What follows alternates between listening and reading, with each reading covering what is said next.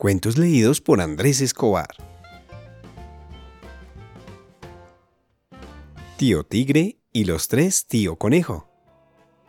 Tío Conejo y Tío Tigre siempre se estaban haciendo cosas para molestarse y siempre salía ganando Tío Conejo, que aunque era más pequeño era más vivo que Tío Tigre. Así fue como un día Tío Tigre fue al pueblo a comprar provisiones y regresó a su conuco con un saco bien lleno de cosas. Tío Conejo, que ya se había dado cuenta de todo, empezó a pensar en la manera de quitarle el saco a Tío Tigre. Entonces vino y se acostó en el medio del camino haciéndose el muerto. Tío Tigre lo vio y dijo, «Mmm, un conejito muerto. No lo cojo porque es muy poquito.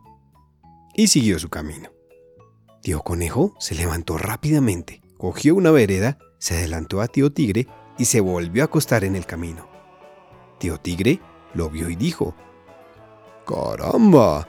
Otro conejito más.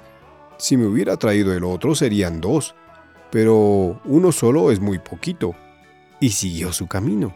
Tío Conejo volvió a hacer otra vez lo mismo. Y cuando Tío Tigre vio otro conejito en el camino, dijo, ¡Otro conejo! Si hubiera cogido los otros, ya llevaría tres. Pero bueno, me voy a devolver a buscar los otros. Entonces puso su saco junto al conejo y se fue a buscar los otros. Enseguida, tío conejo cogió el saco y se fue corriendo. Y colorín colorado, este cuento se ha acabado.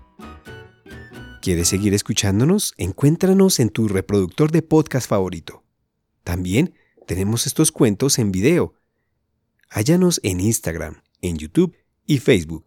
Encuéntranos como Cuentos Infantiles por Andrés Escobar. Y recuerda que en iVoox tenemos más de 100 cuentos que tú puedes escuchar.